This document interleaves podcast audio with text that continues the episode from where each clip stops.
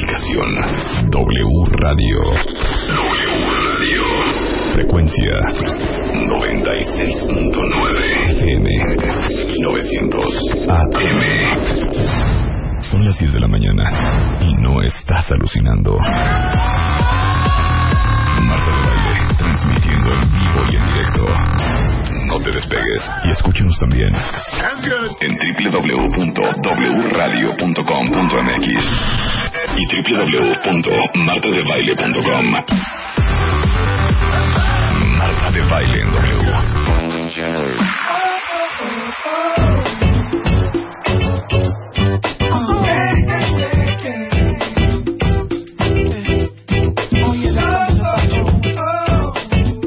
Muy buenos días, cuentamente. Saben que ustedes siempre esperan que cuando yo empiece este programa empiece la alegría y el jeje de jeje. Y saben que no, no, no todo, no todo siempre se puede hacer así. Estamos, ya dijo Ariel Grunwald hace como dos semanas, que ya estamos en las semanas de Aries. Y eso es de trabajar y de chambear. Por eso tenemos que estar pero jubilosos y con actitud. Por eso, esto es lo único que les puedo ofrecer el día de hoy. Si están listos, nosotros también, arráncate mi chapo.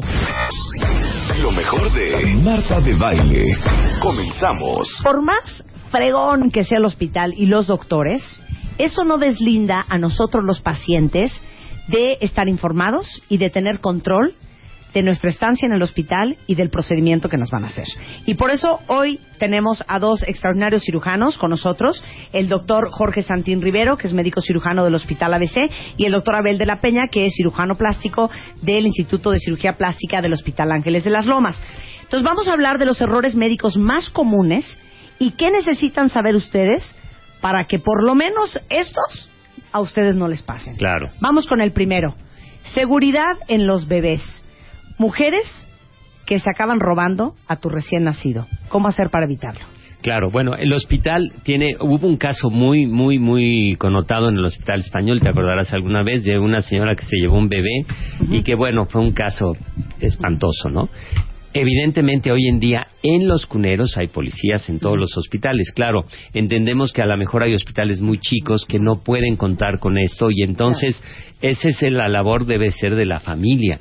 Si tú ves que vas a un hospital chico donde no hay policía, donde nadie está cuidando a los bebés, tú desde que nace, pues que se hagan turnos para ir cuidando. cuidando a tu Ahí bebé. en el cunero tú estás viendo qué le hacen y qué no le hacen y tal, pero evidentemente si no hay alguien que cuide, pues que alguien de la familia cuide. Pero miren, es algo que uno por No default sabe. crees que en ese Que no hospital hay quien cuida al bebé, claro. Y esa es una pregunta que hay que hacer. ¿Qué seguridad tienen en el cunero de este hospital? Así esa es. es una pregunta que hay que hacer. Otra, otra, otra opción y otra cosa que tenemos que estar alertas es de que en cuanto nace mi bebé, se tiene que poner un brazalete, identificar con los apellidos de el mío, de la mamá y el del papá. Y en algunos hospi- hospitales de otro tipo de recursos se les pone un brazalete electrónico a la mamá y al niño en el momento que nace. Y cuando se aleja el niño a 50 metros de donde está la mamá, casi siempre eh, las camas de ginecología están cerca del cunero, suena una alarma. Y es la única forma en la que con ese brazalete la mamá puede recoger al niño en el cunero. Cuando el niño sale del cunero va acompañado de un- una enfermera, un policía. Nadie se puede subir en el, en el elevador con ellos. Y todo eso tiene que... La mayoría de los hospitales, algunos lo tienen y los más pequeños, pues bueno, tienen seguridad fuera del hospital que cumplen con esas normas también. Hay que, hay que tener en cuenta que eso se, suceda. Perfecto. Siguiente punto. Falsos doctores. Y de eso, Uy, bueno, tú tienes bueno. historias de terror. De no, me dijeron que me iban a inyectar un colágeno en las nalgas y que era aceite de coche. Así es. No, entonces lo primero es, y esto es muy común, ¿por qué? Porque en términos generales la mujer mucho más que el hombre es temeraria. Son capaces de ir a hacer procedimientos porque alguna amiga se lo hicieron y le quedó bien. Claro. le quedó bien cuando se lo hizo. Pasan los años y de todas maneras va a ser un desastre. Entonces, lo primero es, si vas a hacer un procedimiento médico, que sea realizado por un médico. Sí, ¿no? claro. Entonces, yo sé que es muy común que no, que la señora que tiene una estética aquí, que viene alguien que es doctor y te lo pone. Entonces, nadie sabe si en realidad es doctor y por supuesto lo que te ponen menos. Ahora, si te vas a inyectar algo y ya vienen mamilas, no, no parece ser esta ya una parte médica. Entonces, hay que usar un poco la lógica y siempre lo que yo les digo, tengan un cirujano plástico de confianza que le puedan hablar y decir, oye, voy a hacer esto, ya tengo muchas ganas, me lo voy a hacer. ¿Qué riesgos tengo? Claro. Y él le dirá, no, bueno, no te lo hagas porque los riesgos son estos. Y ya si te lo haces, pues bueno, los controles son así. En el mar de pacientes que hay en un hospital, el error número 23 es tratar al paciente erróneo. Equivocado. ¿Cómo? ¿Tienes tres pacientes? ¿Se van Juan? Sí. ¿Tres, tres José Martínez? Sobre, sobre todo, perdón, cuando tienes eh, un mar de pacientes y tienes Claro. 50 o 60 camas a tu cargo y haces guardias de 36 horas por 24 de descanso y entonces llegas y dices, bueno, es que este paciente se le va a hacer esto y pones una indicación errónea, indicas un, un tratamiento o una intervención, a lo mejor le haces un estudio, le haces un lavado por el recto, por ejemplo. Claro. Y de repente y dice, es que, porque a mí? No, no, no, sí, sí, porque me dieron la indicación. Y a lo mejor el que dio la indicación se equivocó y entonces se hace a- al paciente equivocado. Y bueno, Y hay, te fuiste hay- leve, ¿eh? Sí. Qué tal que le inyectas a José Martínez la insulina lavado, que ¿no? necesitaba José leve. No, Martínez? ¿qué tal que le quitas el riñón a José Martínez cuando lo que, que quería hacerse una, era una colonoscopia? Claro. Sí, ¿No? sí, ¿Cómo te grave. aseguras Y, eso? y pasa desde el principio hasta el final porque es una cadena de eventos, ¿no? Puede ser desde la indicación que dio el residente que está dormido y se la da al, al- al de la cama en el expediente de junto, como la enfermera que lleva du- duplicando turnos y entonces le va a poner la insulina al, al del 25 y entra al del 26. Claro. No, bueno, Claro. Entonces, sí, sí, y suele suceder, ¿no? Cuando están en terapia intensiva es más difícil porque, porque los controles son muy estrictos. Claro. Pero una vez que estás en una habitación, yo siempre les digo, si entran a tu habitación y te van a poner un medicamento, quien está contigo que pregunte qué es. Sí, claro. No, ¿Qué es la insulina? No, no, eh, no es diabético. Exacto, ¿no? exacto. O sea, antes de que le apliquen un medicamento, si hay alguien contigo, siempre pregunten quién es. Y si el paciente está despierto, acuérdense, el más importante es el paciente y él debe ser parte de lo que está sucediendo. Entonces, ¿qué me va a administrar, señorita? No, es que es un medicamento. No, ¿qué me va a administrar? Para que paracetamol. si te dicen Ponga. Ajá. y uno se queda con cara de ¿eh? Claro. ¿Y ¿Qué es el Keflex? Es un antibiótico. Por si a mí no me han operado, si yo necesito Sí, antibiótico Sí, para sí, nada. Yo estoy llegando. Ah, bueno, es una Claro. indicación del doctor. ¿De qué doctor? Del doctor Abel de la Peña. Ah, ok, si él sí me va a operar. y tal. Espéreme, le mando un Eso, mensaje. eh, eso, eso, Claro. sí, eso es por un lado. Y lo otro que creo que es muy importante, que tú como paciente tienes que tener una excelente comunicación con tu médico. Claro. Eso es indispensable. Porque si yo le voy a hacer un estudio a un paciente o yo le voy a dar una indicación, el paciente está enterado por mí de qué es lo que va a pasar. Si el paciente, yo se lo digo a todos mis pacientes, digo, si tú notas algo raro, alguna cosa rara que te van a administrar, algún estudio que yo no te haya dicho que vamos a hacer, algún otro médico que viene y te dice otra cosa, coméntamelo a mí y no lo aceptes hasta que Claro. hablemos tú y yo. Y Pero- les pero- digo una cosa, yo les voy a suplicar un favor. Yo sé que nuestro sistema de salud es un sistema de salud bien frágil. Desafortunadamente, y como lo dijo el doctor Armando Abuel, el secretario de Salud del Distrito Federal, los mexicanos estamos tan enfermos que no hay presupuesto, no hay doctores, no hay hospitales que logren eh, satisfacer la demanda de enfermedades Así con que hay que lidiar diario. Por ende, están sobresaturados los hospitales públicos y de gobierno. Y es bien normal que te traten como si fueras un perro. Y entonces que te digan, bueno, señorita, se tiene que salir de aquí, no hay visitas ahorita. O, pues eso es lo que le dijo el doctor y entonces esto es lo que le vamos a meter. Ustedes se tienen que poner como diablos. Y perdón que yo mal aconseje Sí. a la gente, pero es la verdad. No, no, no. A mí no crea que hablando golpeado salud, me va a asustar. Porque usted se equivoca y a mí me mata. Claro. Claro. No, a mí explíqueme qué me va a poner. Claro. Y exijan sus derechos, porque al final ustedes están pagando su seguro social. Por supuesto. Sí. Pero ahorita que hablaste de la comunicación digo con no, Sí. muy No, bien. no, no, De yo la comunicación con tu doctor. Es Hay doctores de verdad que ya son unas eminencias que nada más te operan y bye, no Y los no vuelves, te a ver. la palabra. No, No. espérate, ojalá, no los vuelves a ver nunca. Pero mandan a sus segundos hoy, de hoy en día es, ya es muy difícil. Esto fue una época, ¿no? Cuando fueron las épocas de los grandes médicos prominentes y tal, Sí. donde la demanda de trabajo de ellos era tan grande que todo mundo tenía que ver y él solamente aparecía muy poco. Hoy en día eso es prácticamente imposible. En- como parte de la norma oficial mexicana, los pacientes deben recibir un, un documento que se llama consentimiento informado, donde él dice, bueno, yo acepto que el doctor Abel de la Peña me vaya a operar de esto y de esto y de esto. Pero la parte más importante del, con- del consentimiento informado es que dice qué complicaciones puede haber, y esta es yo creo que la parte más importante, ¿no? Tú te vas a realizar un procedimiento y todos los procedimientos pueden tener efectos adversos, complicaciones, eh, cosas que no estén anticipadas, pero si tú ya sabes que pueden suceder, evidentemente puedes avisar inmediatamente, está sucediendo esto, Claro. que ya sé que puede pasar, pero me necesitan tratar inmediatamente. Claro. Entonces, esto de llegar y firmar sin leer no sirve de nada, porque entonces esta información ya se Ya, perdió. exacto. Y como dice que una cuenta bien, eso es todo, Marta. Si no te pones como loca, no te sacan la radiografía. Claro. Pues es que sí, Sí. pónganse como locos. Error número 22, aunque no lo crean. Error en la farmacia. Que el medicamento que viene en la caja sea el que realmente necesitas. Oye, bueno, hay dos cosas. Aceptamos que la letra de los médicos no es la mejor No, del mundo. Parecen autógrafos, de verdad, ¿eh? claro, Más que recetas. Pero hoy en día yo creo que el 90% te la da impresa en la, en la impresora, ¿no? Y, y de hecho la, la norma oficial, hablando de la letra, exige a los médicos como parte fundamental cuando tú colocas una Exámenes de taquigrafía. cuando, no, no, no exámenes, Letra de pero- molde, pero letra sí de molde. que la, la letra sea inteligible, legible. Bueno, pero O sea, es que miren qué es importante. importante. Y si no la entiende una persona, entonces la obligación de esa persona es que le pregunte a quien la, la anotó con la fecha, con la hora, etcétera. Eso es muy importante, ¿no? Bueno, pero miren, uno nunca pensaría, te dan la receta médica y nada más te fijas en cada cuánto te tienes que tomar la pastilla. Pero dices, bueno, en la farmacia son profesionales, van a poder traducir lo que pone ahí el doctor. Pero es posible que el de la farmacia se equivoque, que entienda mal lo que escribió el doctor y por eso es tan importante cuando te den una receta médica decirle al doctor, perdón doctor, ¿qué dice aquí? Ah, Keflex. A ver, présteme Sí. su pluma, entonces una punta Sí. Keflex Claro, para no hacerse es. bolas. Yo, yo tengo la mala costumbre de escribir la receta, se la doy al paciente y le digo, léela y dime que lo entiendes. Sí, claro. O sea, tengo una Y sigan la letra. dosis, sigan la dosis que dice la, re- Y- y la que receta. perfectamente lo que yo le estoy Claro. eh, Claro. escribiendo. Hay rápidamente, hay una anécdota y es verdad. Pide una medicina, una medicina. Voltea el- la etiquetita y dice once a day. Se tomó 11. 11 por día. 11, ah, claro. Es real. No, bueno. Leyó 11 a 11. day, No, exactamente. bueno, por eso hay que saber inglés. bueno. bueno, esta es de, de Abel de la Peña, es el error número 21. La muerte por una cirugía plástica, que es un precio demasiado alto que pagar. Y yo creo que sí, ¿no? ¿Y qué es lo que pasa? Que la mayoría de las veces no exigimos que los médicos que nos traten sean médicos certificados, que tengan todas las calificaciones y en la Asociación Mexicana de Cirugía Plástica siempre está abierta para que le pregunten, ¿el doctor Abel de la Peña es cirujano plástico?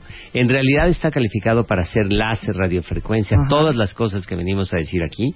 Y entonces ellos les van a contestar sí, sí está calificado o no, no está calificado o no lo conocemos. Por ejemplo, o sea, si hablas a la asociación, te vas a operar cirugía plástica y no lo conocen, por supuesto no estás Y, y también yo miré un paso más lejos, también saber y entender qué cirugía es ambulatoria y cuál no. Oye. Porque muchas veces muchos doctores, porque no tienen la infraestructura, te dicen que te van a poner chichis casi casi en su consultorio. No, y Claro. que no pasa nada, que es una cosa ambulatoria. Corte A, tú en un funeral. Eh, A mí me pasó, una muy amiga mía se hizo en un solo día y el doctor se lo permitió, era un doctor certificado.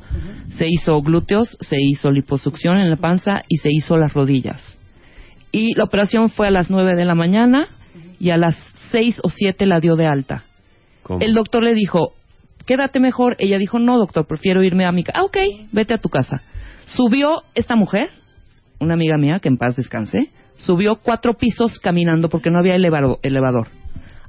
A las 12 de la, eh, de la madrugada le habló a su doctor porque no podía respirar. Le dijo, es normal, quítate la faja. A las 3 de la mañana estaba muerta en el hospital. ¿De qué me estás Una hablando? Se murió, se claro. murió, le dio, le- se le fueron coagulitos al, al una pulmón tromboembolia, y claro. adiós. Ahora, ¿por qué esta mujer no le dice, tengo que subir cuatro pisos? ¿Puedo subir cuatro pisos así como estoy? Hija, no sé si esa traumaste fue con la historia. horrible. Una muy buena amiga mía, ¿eh? Y bueno, eh, lo- el resumen más importante de todo esto es que quien te vaya a tratar debe ser un médico certificado, calificado. ¿Por qué? Porque muchas veces le dices, no, no te puedo hacer tanto, pero es que yo quiero aprovechar la anestesia. No, las anestesias no se aprovechan. Tú tienes que hacer los procedimientos que tu cuerpo, tu hemoglobina, tus proteínas permiten. Claro. Yo siempre le digo, oye, no, si no es maratón. Yo, a mí me interesa que estés bien y muy guapa. Entonces te voy a hacer lo que yo creo que es conveniente para ti, donde no implique riesgos. Claro, En el momento que empieza a correr riesgos, los corre el paciente. Hijo. Y aquí se engloban tres de nuestros siguientes errores. Eh, el desastre en la dosis, que Ajá. es el once a day. El Once a day, once- el once a el day. once El desastre en la dosis y hay que explicar por qué ustedes mandan la dosis que mandan y que todos entiendan que si les mandaron el antibiótico uno en la mañana y uno en la noche, si se toman cuatro, no se van a curar más rápido. Exacto. No, los antibióticos y los medicamentos tienen una vida media y hacen un efecto en cierto tiempo y la dosis se vuelve a repetir cuando esa vida media va disminuyendo, pero se quiere volver a alcanzar la misma dosis.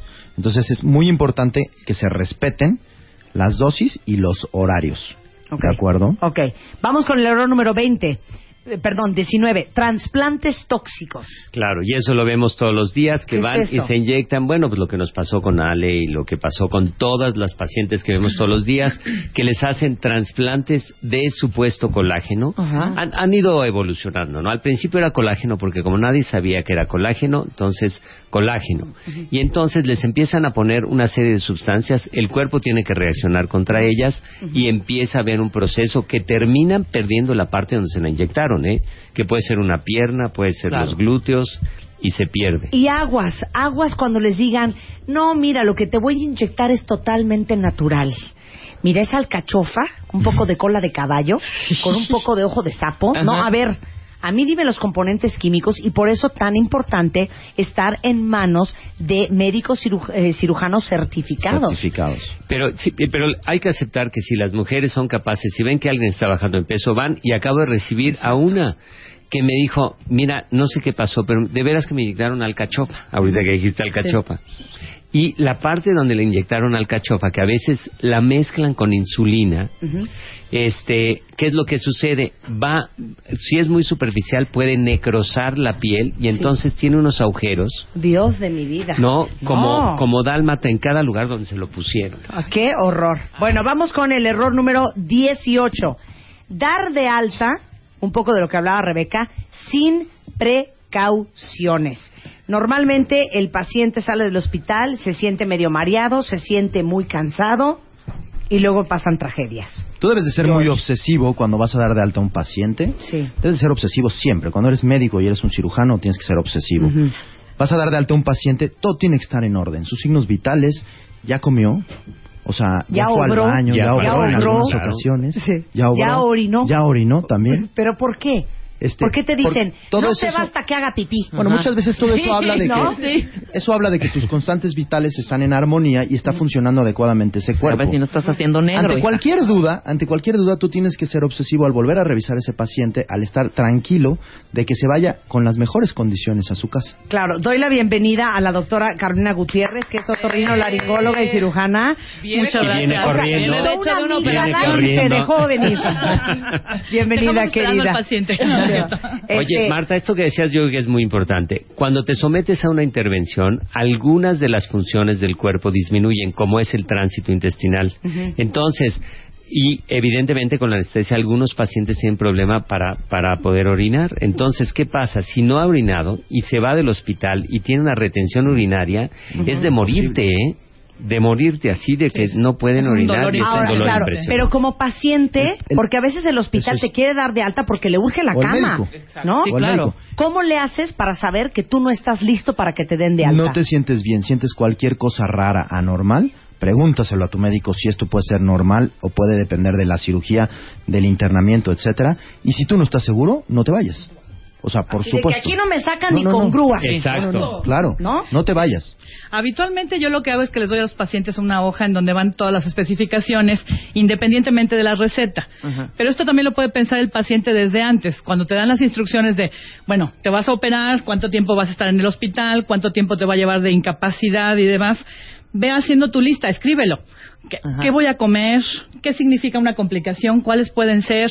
¿Qué medicamentos? ¿Cada cuándo? ¿Me los tengo que tomar con los alimentos, sin los alimentos? Porque esto también afecta la forma en que actúan los medicamentos. Hay medicamentos que van en ayunas para que se, se absorban bien. Hay medicamentos que van con alimentos para que no te causen gastritis.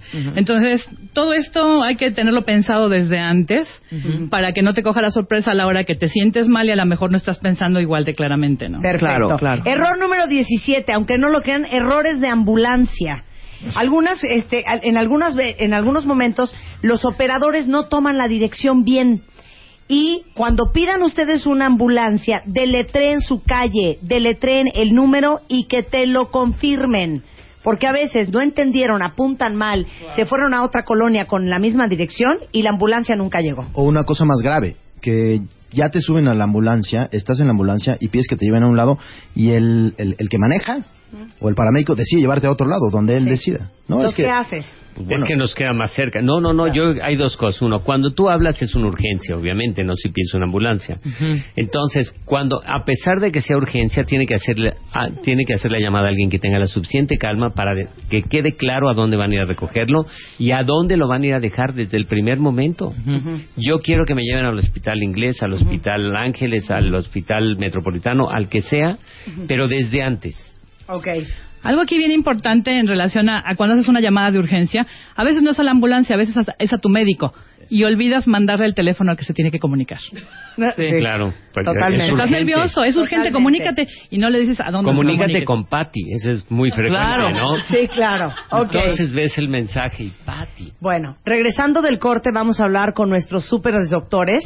Diagnóstico equivocado, confusión en la transfusión, tubos que, eh, que, que se parecen, errores en las biopsias y para todos los que les han hecho una resonancia magnética, les vamos a explicar por qué no debe de haber metal en ese cuarto. Al regresar, no se vayan. Estás escuchando lo mejor de Marta de Baile. Continuamos. Estás escuchando lo mejor de Marta de Baile. Regresamos. Ahora sí que W Radio al servicio de la comunidad. W Radio al servicio de la comunidad. Estamos hablando con tres grandes cirujanos de los 25 errores más comunes que se cometen en los hospitales. Y vamos ya en el, er- en, en el error. ¿Cuál vamos? ¿El Sí. número 11? Ya vamos En el 11. 12. 12. Ahora te digo, vamos Esto es increíble y nos van a explicar cómo pasa y qué podemos hacer. El diagnóstico equivocado. Uno de cada diez diagnósticos que reciben de un médico puede ser que sea erróneo. O sea, ¿cómo? Normalmente cuando tú haces un interrogatorio a un paciente, bueno, lo primero que haces es preguntarle al paciente qué síntomas lo trae. Y tú estás observando al paciente desde que llega. Lo oyes hablar, lo ves caminar. Vas a- adquiriendo información de lo que llamamos el lenguaje no verbal, de la actitud. Y después lo vas a revisar. Ahora, desde que estás interrogando al paciente, en tu mente empiezan a, a cruzarse ideas, ¿no? Sí. Esto parece tal cosa, puede ser esto, puede ser aquello. En mi caso, por decirte, hablemos hablado Sí. aquí mucho de rinitis. Sí. Pues puede ser rinitis, pues, que si vasomotora, que si infecciosa, que si alérgica. Y empiezas con los datos que te da el paciente a tratar de discriminar cuál Por eso no le mientan a su doctor. Claro. No le mientan a su doctor. De- definitivo. Ahora, hay ideas y hay cosas que el paciente ni siquiera imagina que pueden estar relacionados a su queja, porque vas y buscas al especialista y si estás con el proctólogo, le estás dando los datos relacionados a la molestia que te trajo con él.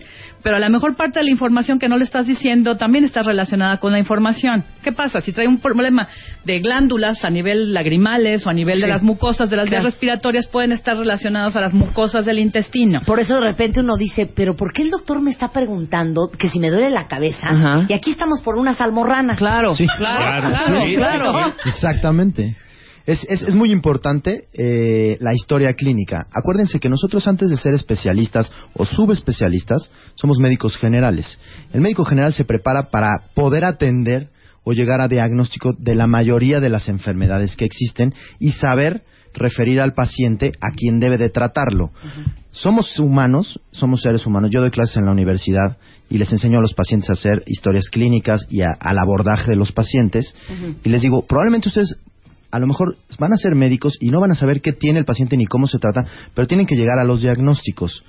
Cuando un diagnóstico no te suena a ti como paciente, Sí. pues tienes todas las ventajas para escoger una segunda opinión. Claro, Yo hay con- veces- ah, confíen en sus instintos. Sí, por supuesto. confíen en sus si tú llegas y te sientas con un médico que te dice, eh, te hace dos, tres preguntas y te dice, te tengo que operar, mira, te voy a llevar a urgencias y eso. Si eso no te suena, si no coincide con lo que tú estás pensando, toma una segunda opinión. Yo muchas veces también se lo digo a los pacientes. Cuando un paciente no está convencido a veces, porque te pasa, se sientan contigo, lo interrogas, lo exploras, le explicas lo que parece que tiene y lo que hay que hacer, y cuando tú no lo ves convencido, yo le sugiero, ¿quieres tomar una segunda opinión? No, no, Claro. no hay ningún compromiso conmigo. O sea, tienes todo el derecho del mundo, ¿no? Entonces sigan sus instintos y Sí. si no se quedaron tranquilos, pidan Busquen- una segunda exacto. opinión. Y hay, hay datos muy claros, ¿no?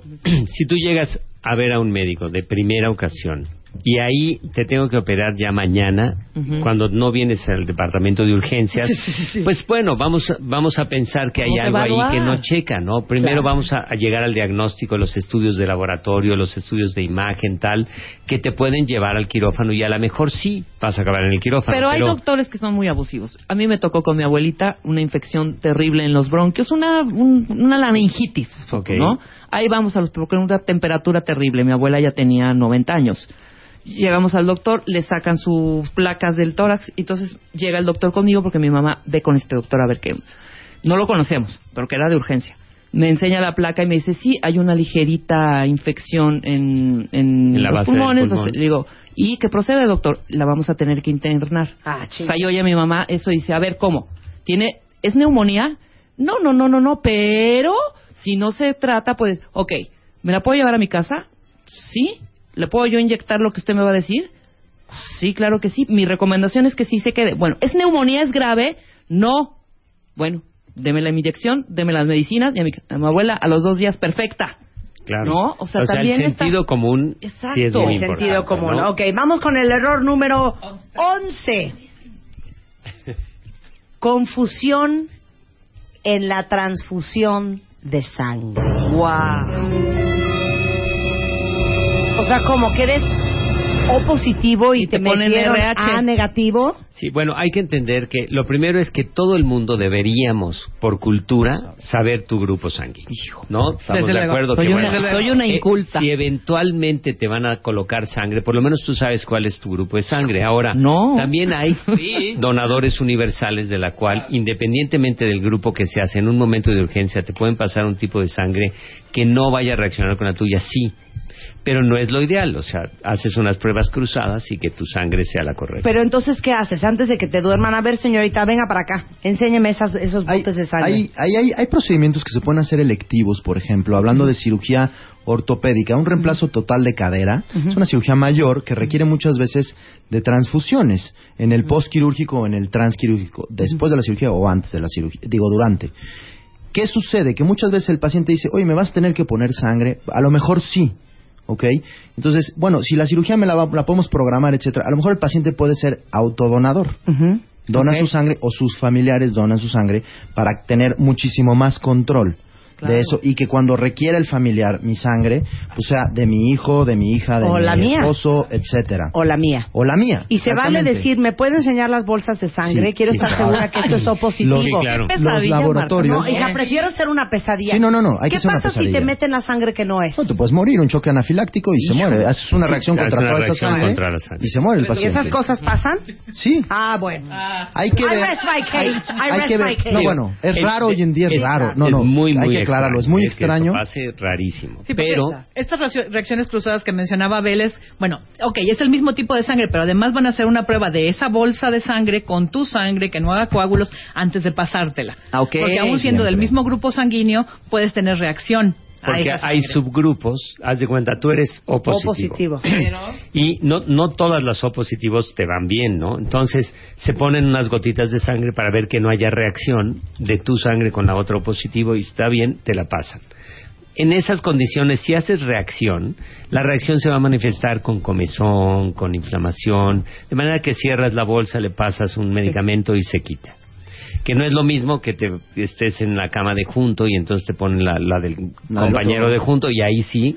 Por eso, es entonces, los, los cuentavientes, ¿cómo se pueden cerciorar de que la sangre es la Yo correcta? voy con tu idea. Lo primero ver, es la autotransfusión. Es la mejor es elección opción. cuando no, estás programado. No siempre Sí, se claro. puede. Sí. No siempre se puede. Y otra cosa muy importante que a esa, a esa bolsa de sangre que te van a pasar, le hacen pruebas especiales para detectar eh, citomegalovirus, Claro. hepatitis y VIH. Claro. Hoy en día una transfusión es altamente segura, o sea, muy, muy segura. Hay religiones que no la permiten y también se respeta. Pero cuando te llegan a colgar, uno es, bueno, ¿por qué me están pasando sangre? Eh, Primero, ya me dijo el doctor o ya me dijeron que me van a pasar sangre. De acuerdo, lo acepto. Y dos, en la bolsa viene el nombre de la persona que donó ese paquete y que efectivamente viene con palomitas que se hicieron todas esas pruebas de histocompatibilidad más bien con la mi, con mi sangre Claro. y es una bolsa de sangre segura y viene marcada ahí y yo la estoy viendo cuando me la están colocando. Eso es algo importante. Precioso. Vamos con... No entiendo, pero el 16% de los doctores y enfermeras dicen la que la confusión de los tubos sucede en los hospitales. Tubos que se parecen. ¿Qué es eso? Bueno, es cuando, cuando a ti te van a poner un suero, ¿sí?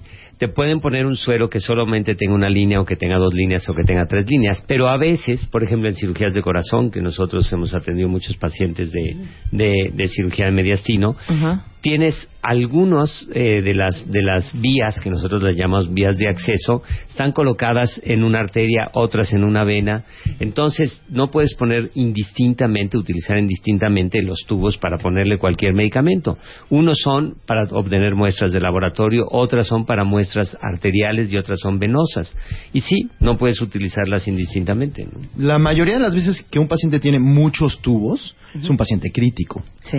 O sea, definitivamente. Cada tubo está marcado de un color diferente y cada tubo va conectado a veces a monitores diferentes porque medimos ciertas presiones. Entonces, a lo mejor el paciente crítico está intubado, está inconsciente y está muy grave. El familiar puede estar al pendiente de todo eso. Sí. Y generalmente el personal que atiende ese tipo de pacientes está altamente calificado. O sea, el, el- el lugar más seguro de un hospital es la terapia intensiva. Terapia intensiva. O sea, entonces hay que tener mucho cuidado en eso. Pero ¿cómo sabes que no te están metiendo el tubo que no es? O que No te van a el- no, que te van a meter una sonda Ajá. por por la uretra y que no te metan la del catéter Ajá. de la vena. Ah, bueno, es bueno no ese, ese, ya sería un error Eso de- sería un error garrafal. Garrafal. Garrafal. Una, una sonda Y que lo Foley. destruyan a uno allá abajo. Una, Claro. una sonda Foley, para ponerla allá abajo, mide aproximadamente el diámetro de una pluma. Sí. Y un catéter que va en la vena, pues a lo mejor es, es como tres, cuatro veces menos que eso. Pero son como duros, Y son ¿no? completamente diferentes. Sí. O sea, no hay, no hay Sí, Pero Esos- para que esos estén, no se parecen. Pero para que estén ustedes ojo al Cristo. Yo confundirlo. nada más les digo. Bueno, yo, Ok. te, yo te diría, un, lo, de los casos críticos sí es cuando pones una sonda de alimentación enteral, que son delgadas, y que eventualmente, digo, ha sucedido y está reportado, está en lugar de, de estar en el, en el intestino, está en el pulmón, y en el momento de dar la alimentación enteral, se muere el paciente. ¿no? Son muy raros porque siempre tienes un control radiográfico de dónde está la. Mira, yo prefiero pecar de exagerada. Sí. Esto es un programa para todos mis amigos hipocondríacos. Error en las biopsias. Una de cada 1100 biopsias están mal etiquetadas. Lo que habla de la seguridad de tomar biopsias es, es el punto 001. No, Si el cirujano, el radiólogo, el patólogo no se ponen de acuerdo sobre los resultados de su biopsia, pregúntenle si quieren repetir esa prueba. Claro, eso es importantísimo. Sobre todo, oye, pues que tienes un cáncer de seno, por ejemplo, ¿no? Oye, ¿qué posibilidades hay de repetir el procedimiento? Ahora, con, cuando es una biopsia, vas a tener que volver a intervenir al paciente para resecar el tumor y es el momento de hacer una biopsia más extensa, ¿no? Claro. Ahora, lo, lo segundo es si existe alguna confusión, que siempre es bueno preguntar, ¿no? Hoy no existió ninguna confusión con la etiqueta, con el lugar, todo, y saberlo. Claro. Ok. Vamos con. No lo van a creer, pero sí resulta ser que esto sucede. Que te operen la parte equivocada. Ejemplo. Ibas a que te quitaran un quiste del brazo derecho, te, te abrieron el brazo izquierdo. Ibas a que te quitaran un riñón y te quitaron el páncreas. O sea, no sé, digo, estoy eh, dando ejemplos. A ver, más ejemplos. el- un- que te operen la hernia inguinal izquierda y te operaron la derecha. La derecha. Bueno, Oye, déjame claro. decirte una tremenda, ver. bueno, que ve- finalmente no, no pasó nada. Llegando, no te digo en qué hospital, llega mi paciente, y se interna, ok, la doctora Gutiérrez, sí, correcto, Gutiérrez es un apellido extraño en México, poco común, entonces, este, le dicen a mi paciente, ok, usted pasa a quirófanos tal para que la, la doctora Gutiérrez le opere de histerectomía, o sea, de quitar la matriz. Y dice, no, si mi, ma- mi doctora es otorrino, vengo a que me hagan mi cirugía de nariz. Imagínense. Había otra paciente programada por otra doctora Gutiérrez que venía a cirugía de la matriz. Y ustedes si no saben lo que significa la palabra histerectomía, Exacto. corte A, salen con la nariz idéntica, nada más que sin matriz. Claro. Pero imagínate qué bueno que la que la enfermera o quien le dijo la info- le dijo la información porque entonces- hay, hay veces que ni te dicen, ok, póngase la batita. Sí. Entonces, Claro. ojo, cuando llegamos hay que ahora sí que checar doble con ambos apellidos, Claro. con la especialidad, a qué vienes, y esto se hace ahora de rutina en todas Rutina. partes. Ajá. Usted va a ser el señor fulanito, su médico es el doctor Perenganito, va a ser operado de tal cosa y va a pasar a tal parte. ¿no? Claro, Entonces, tú tienes claro, que estar con, ahora sí que con vocabulario que entiendas. Ajá. Lo otro, cuando decimos ahorita de derecha a izquierda, es que ahora se usa el marcaje. Hay zonas cuando son de derecha a izquierda, que hay doble órgano de esto, entonces Así se es. marca qué lado es el que se va El- a el- operar y el paciente tiene que estar despierto y consciente cuando se hace esa marca y estar de acuerdo con la marca El, que se el- hace. el- el- el personal de quirófano no acepta al paciente. Por ejemplo, yo opero hernias inguinales y, por ejemplo, si es unilateral de un lado y si mi paciente yo no lo marqué, el personal de quirófano no deja entrar a ese paciente a quirófano. Sí. Y la otra cosa es que la marca, no hay que poner un tache. Esa es una cosa, es un error porque mucha gente dice, ah, es el tache. Quiere decir que esta no. Y yo, pero la otra. Tiene que ser una palomita. Ok, claro, no la palomita quiere decir lado correcto. Sí. Tú pones un tache tratando de marcarlo, este dices, bueno, este no es, voy a operar el otro lado. Tiene que ser Claro. una palomita, ¿no? Mira, Jesús dice, a un pariente le cortaron la pierna equivocada. Sí, sí, se ha Imagínate. sucedido. Es muy extraño, Ay, pero claro que ha sucedido. Pero Ay. por eso hoy en día Ajá. ya hay dos cosas que yo creo que son importantísimas. Uno, es un trabajo en equipo y por eso es muy importante que muchos pacientes te dicen, oye Abel, pero ¿por qué no me vienes a operar acá al sur? Tú que estás en el Ángeles de Interlomas, ¿no? Ajá. Este, yo siempre les digo, no te voy a operar allá, te voy a decir por qué. Uno, porque aquí tengo una burbuja de seguridad. Tú entras y es el paciente del doctor Abel de la Peña. que es que te vaya a operar en un hospital donde nunca voy? Que sí puedo operar, pero nunca voy, voy a ser un médico desconocido, tú eres una paciente desconocida de un médico desconocido, nadie, nadie sabe, nadie te conoce, no tienes esa burbuja de seguridad. Por las, pues sí, por- Porque muchas todas las veces por la flojera de ir hasta allá, ay, mejor aquí Claro. que me queda. Ah, Hay una enfermedad que no sé qué es, que esto me lo contó una amiga, de otra amiga que la está padeciendo ahorita. Eran, son unas subidas de presión impresionante. Ya dieron con la glándula que le hace Es eso. un feo cromocitoma, Hay dos glándulas, ¿no? Iguales. suprarrenales. No la pueden operar porque no saben cuál de las dos es la que está provocando causante. la enfermedad. problema. Ajá, exactamente. Entonces, si le mochan una, igual y es la otra. ¿Y ahí qué? De, no, pues tienen que seguir haciendo los estudios Estudios para a- ver, sí, y mientras bloquear los, Miren, los oigan esta historia de de hipertensión, terror ¿no? de una cuenta A mí me hicieron un legrado porque no escuchaban el latido del corazón del bebé. Después me vengo enterando que el aparato no servía. Ay, no, ¿qué es eso? Es la Imagínense negligencias. eso. Bueno, voy con la siguiente. Y aquí me dice una cuenta que a su mamá le dio neumonía en terapia intensiva estando en el hospital, hospital que no vamos a mencionar. Infecciones en los hospitales, por lo menos en Estados Unidos, matan a 100.000 personas al año provocadas por el personal o la limpieza de las instalaciones. No, no, no necesariamente eso. no. La, la ¿Qué? terapia ¿No qué? intensiva... ¿No qué? No. ¿No qué? No es, no es tanto porque no esté limpio el hospital. En Pero es que hay tanto enfermo. Sí, Sí, Exactamente. exactamente. Que Lo agarras lo un que sucedió los, son los gérmenes viven dentro del hospital, igual que nosotros. Los gérmenes viven dentro del hospital igual que nosotros. No es un ambiente estéril un hospital. Claro. Perdón. Ahora, yo, yo, yo, haría la, yo haría la siguiente pregunta. ¿Por qué los doctores no nos dan neumonía y vivimos en el hospital? Exacto. Bueno, el paciente sí le da neumonía y es una neumonía intrahospitalaria y el paciente está sometido a eh, sustancias invasivas, antibióticos, inmunodepresión, etcétera. Y todo eso hace que gérmenes que a la a las personas comunes y corrientes no les pasa absolutamente nada, que sí, efectivamente viven en los hospitales, se hagan más propensos a producir una enfermedad en el paciente.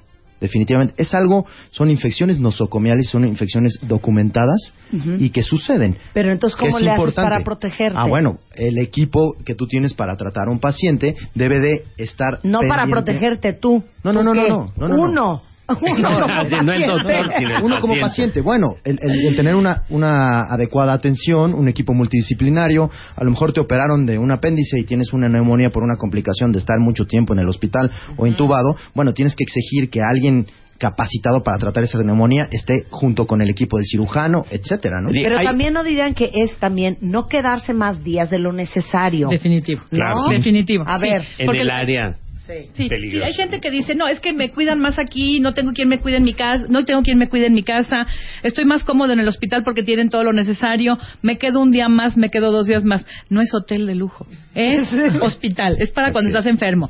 Entonces te estás exponiendo al riesgo del contagio de otros gérmenes, de otros pacientes que están ahí en el hospital, aun cuando el hospital tenga todos los cuidados de separar a los pacientes infecciosos, Claro. de separar a los pacientes más delicados o inmunodeprimidos.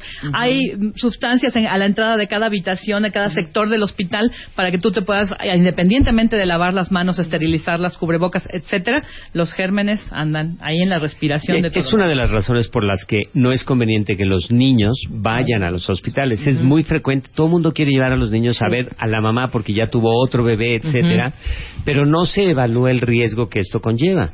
Entonces no es no es una necesidad que digan no traigan niños, es por qué someter a un niño a un a riesgo. ¿no? Y también para proteger a los pacientes. Lo- los mayores contagios de los abuelitos También. vienen de los niños. De los Claro. niños. Entonces los niños traen los gérmenes del colegio, con todas las buenas intenciones le tosen encima a todo Sí. mundo. Y al abuelito le dio neumococo. Le dan el beso al, así, claro. le dan el beso al abuelito y ya me lo contagiaron. Claro. Vamos con una preciosa. Ustedes se han hecho una resonancia magnética, que es ese tubo del infierno, a donde lo meten a uno, y si uno tiene claustrofobia, peor aún, que oyes clac, clac, clac, clac, Y a un volumen y así que bueno. castigada 40 minutos en ese tubo, en ese túnel del tiempo, siempre te dicen que te quites todos los metales que traes encima, los aretes, la pulsera, el anillo, lo que sea que traigas.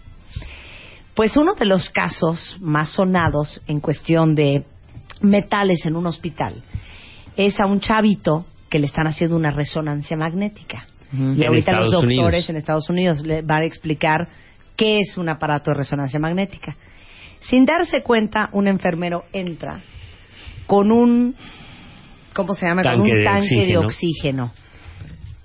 El tanque de oxígeno sale como proyectil porque la resonancia magnética es un gran imán, se mete en el tubo y degolla al niño. No, hombre. Bueno, Sí, sí, sí. Bueno, es siempre que estás en el área de resonancia magnética, especialmente hay un letrero gigante que dice Enorme. que no pueden llevar nada, porque ya sabes, siempre traes las llaves del carro y las monedas y tal, y entonces, claro, todo lo que traigas empieza a volar, ¿no? Como si fuera fantasía. Porque cuando eh, el, el aparato de resonancia magnética es un imán enorme, ¿o qué es? Es, es un, un emisor de, de, de, digamos, cambia la polaridad y entonces sirve de un imán gigantesco. Solo cuando está prendido, no quiere decir que estás, si está apagado, Sí, pasas, se jala, Sí. no.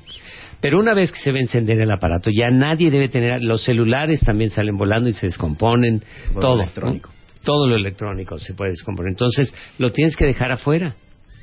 Claro que si no pasó uno de intendencia que le dijeron que lleva, porque obviamente par- como les, les asusta tanto, muchas veces el anestesiólogo necesita sedarlos para tenerlos tranquilos. De ahí suena lógico que alguien le dijo, tráiganse un tanque de oxígeno para el Claro. paciente, ¿no? Pero no lo puedes pasar por la sala donde está el paciente, que fue lo que le sucedió ahí. Claro, el niño estaban haciéndole la resonancia, el aparato estaba prendido, entra alguien de intendencia, un enfermero igual me da, con los tanques de oxígeno, sale volando el tanque de oxígeno y le pega en la cabeza al niño y lo desnuca. Sí. ¿Qué tal Sí, esa sí, historia? no, no. Para que estén ustedes enterados. Vamos ya en el número, ya no sé en qué número vamos en el En el 14. ya estás Pero en el hablamos de el juego de la sala de espera de emergencia. Y si ustedes creen, y lo platicábamos ahorita fuera Claro. del aire, que aquí es un infierno, ¿alguien de ustedes ha estado en una sala de emergencias en Estados Unidos? O en Europa. igual. O en Europa O en también Europa. pasa lo mismo. Muy sí. parecido. En Europa es, Es- muy ¿Qué parecido. tal la Igual, son pesadilla? así, tiempo de espera O sea, el promedio IMSS- cuatro horas. Es, es Buckingham, para que me entiendan. Sí. Claro, lo que sale en la televisión de, es de los mentira. doctores. Es mentira. Sí, es mentira. Y así no es. O sea, la señora que está sentada y que dice, llevo tres horas aquí sentada y me siento muy mal y ahorita la van a atender y ahorita... Así es en Estados Unidos. Bueno, yo Y he aquí ido en México no, ¿eh? cuatro veces a una sala de emergencia en hospitales gringos por diferentes razones. Desde una gastritis ulcerativa, esperé cuatro horas. Mi hermana se rebanó el dedo, esperamos cinco horas. Juan se rompió el dedo, esperamos tres horas. A Camila le dio fiebre en la vacación, esperamos cuatro horas. Sí, en México no suele ser tan dramático el asunto. Para que no nos quejemos, ¿eh? Sí funciona diferente en un hospital privado que en un hospital institucional, porque la sobrecarga de trabajo en los hospitales institucionales es impresionante para lo que se puede manejar. Pero como, como comentábamos, aquí como pacientes podemos contribuir a, a que no haya ese exceso de carga en las salas de urgencias si seleccionamos qué es una urge- urgencia real de lo que es una urgencia momentánea emocional. Explica. Entonces, ¿qué es lo que pasa? Yo llevo tres semanas con gripa, con mocos, con tos, y hoy en la noche, a las 10 de la noche, decido que ya no aguanto el dolor de cabeza y quiero que en 15 minutos me lo quiten. Tuviste tres semanas para tratarte los mocos y la tos antes de llegar a la sala de urgencias. Sí, claro. Hubieras podido escoger tu médico, hubieras podido escoger el tratamiento si dos semanas atrás decides que no es una gripa común. Entonces, esa no era una urgencia real. Esto se terminó en urgencias porque no lo trataste a tiempo. Claro. ¿Sí? Una urgencia real es, bueno, si tienes la fiebre y no te la puedes controlar, si estás sangrando, si tienes un golpe y no sabes qué consecuencias pueda tener, si tienes una enfermedad que ya te dieron tratamiento y no responde al tratamiento. Entonces, una urgencia real es algo que no puede esperar al día de mañana en el horario normal de trabajo del médico. Es algo que debe atentar contra la vida, es decir, una obstrucción de las vías aéreas, un sangrado profuso, un traumatismo, un accidente. Esas son las urgencias, ¿no? O sea, No- la fiebre de mi hija no era una urgencia. Es- no, sí es urgencia porque en Estados Unidos no vas a poder hablarle a un doctor que te va a recetar un antibiótico, es imposible, Claro. ¿no? Ahí sí tienes que hacerlo, pero si hubiera estado en México no llegas a urgencias, le hablas a tu médico, Claro. a O tu cargas médico. tu febra. Claro, pero a ver, para los hospitales privados les vamos a dar la estrategia para la sala de emergencias. Así es. Ustedes van en camino y Le hablan a su médico. le hablan a su doctor. Le hablas a Abel, tu médico. voy a la sala de urgencias. ¿Y Mm. entonces ustedes qué hacen? Marcas a- al servicio de urgencias y les dices, va un paciente mío para allá en tales condiciones, me parece, ya previamente ya hablaste con él, me parece que el paciente puede tener esto, esto, esto, ve haciendo esto porque siempre hay un médico adscrito, hay residentes, hay internos, y entonces tú ya das las indicaciones y pones agente de tu equipo o tú mismo vas a recibir al paciente al servicio de urgencias y a prestarle pues la Y- atención y, que se inicia el tratamiento. O Y sea, se un paciente que va para allá, eh, que está en malas condiciones, va a requerir seguramente por lo menos un suero, unas radiografías, un- el inicio del tratamiento y entonces tú ya lo encaminas. Cuando él llega ya lo están esperando. No pasa lo que decíamos, cuatro Claro. horas en la sala de afuera y no a te ver, ven. yo sé que va a ser muy difícil la pregunta que les voy a hacer, pero tienen que hacer un esfuerzo, tienen que pensar, tienen que ser creativos. Para todos mis cuentavientes que son parte del sistema de salud del gobierno y tienen que ir a una sala de emergencias, ¿cuál es la estrategia para que te pelen? Claro. A, a mí me gustaría hacer un comentario de los de los pacientes que son cuentavientes, ya sea de alguna institución de salubridad, del IMSS, del ISTE, de algo muy muy importante es que tú como cuentaviente tienes que identificar qué clínica o qué hospital te corresponde. Hay clínicas de primer nivel de atención, de segundo y de tercer nivel de atención. Una vez que tú estás ya registrado en una clínica o recibes consulta o has estado atendido en un nivel de tercer, o sea, una- en una clínica de tercer nivel, que es el más alto, tus urgencias deben de ser en ese hospital, no debes de volver a bajar al segundo o al primer nivel. Y muchas veces cuando no tienes ni idea, eh, o es, se cruza fin de semana o es en la noche, lo ideal no es ir a acudir a tu, a tu clínica de primer nivel porque está cerrada y entonces evitas esos, esos tiempos o pierdes tiempos. Tienes que ir a tu clínica de segundo nivel y tienes que identificar. Muchas veces llegas y te dicen, es que aquí no te corresponde. Entonces, antes de que les pase algo, es muy importante identificar cuál es La la, que realmente te corresponde. Porque así evitas mucha burocracia y mucho papeleo que puedes hacer, o sea, perder mucho tiempo en una urgencia real. Ok, les Por voy a decir una que les va a doler en el alma a los tres. La infidelidad del paciente. Eso es. Oye, pero esa no, no nos duele. No. Yo siempre les digo, porque ya llega, ¿no? Abel, no sabes lo que me pasó. me fui a operar a tal lado, tal, tal, me fue Me muy mal. al Fue fatal. Y mira cómo Me quedé. fue muy mal. Y Yo siempre le digo, pues es que la infidelidad se paga. de claro. todas, ¿eh? La infidelidad se paga. Siempre puede, siempre vas a poder mejorar un paciente y sin lugar a dudas. Pero yo les digo, ya gastaste, pasaste por un periodo de recuperación, dolor, tal, y no conseguiste lo que, lo que querías. Entonces ahora vas por un segundo tiempo donde a lo mejor el 100% del resultado no lo vas a poder tener. obtener. Claro. Mi caso es diferente porque yo trato patologías. Sí. Entonces, cuando un paciente llega conmigo y que se le hizo un mal procedimiento, etcétera, pues sigue estando enfermo. Entonces, es un poquito más complicado y, y muchas veces lo que yo le digo a los pacientes siempre es que el paciente escoge a su médico. Tú no eres dueño de los pacientes y eso es algo muy importante. O sea, el paciente te tiene a ti la confianza y es el que te va a escoger a ti. Hay muchos médicos que se enojan porque, ah, yo lo vi primero y entonces tú lo operaste y cómo y te dejan de hablar, etcétera. Es típico en los hospitales. Entonces, yo creo que eso es algo muy importante que el, el paciente te escoge a ti. Pero yo, pero yo lo digo sobre todo, por ejemplo, si cualquiera de ustedes tres operó a un paciente, no es nada buena idea, señores, que como a lo mejor ese día les cayó mal o como en el hospital no les hicieron el caso que querían, que entonces el resto del, del- de, de la, de la convalescencia ya se vayan con otro doctor. Sí, no, yo siempre- ¿Pero por qué? Yo siempre les comento, quien hizo la cirugía es quien mejor sabe cuántos puntos, qué se encontró, ¿En dónde están? en- en- sí, todos los detalles de qué procedimiento se hizo y qué cuidados posteriores diferentes puede necesitar un paciente, nadie mejor que el cirujano que hizo la cirugía. Así Ahora- que es, es el mejor, que, te- que siga el, paciente El- el con el mismo médico. ¿no? Algunas veces llegan pacientes que tienen una complicación seria, el paciente no lo quiere volver a ver y ya se rompió la relación médico-paciente. Claro. Entonces, ¿qué haces? Lo que yo he hecho, oye, vas a regresar con él, dile que él se va a hacer cargo de todo el tratamiento médico que yo vaya a hacer y tú nada más te haces cargo de la parte del hospital. Claro. Sí, se, Claro. Luis Cuevas dice, No. a mí me operaron y mi médico se murió. ¿Ahora qué hago? qué horror. ¿Ya ves cómo sí somos humanos? Sí. Un aplauso para nuestros doctores. No, no, ya salieron pacientes más informados, más claros y mira, van a estar ojo al. Cristo. Estás escuchando lo mejor de Marta de Baile. Continuamos.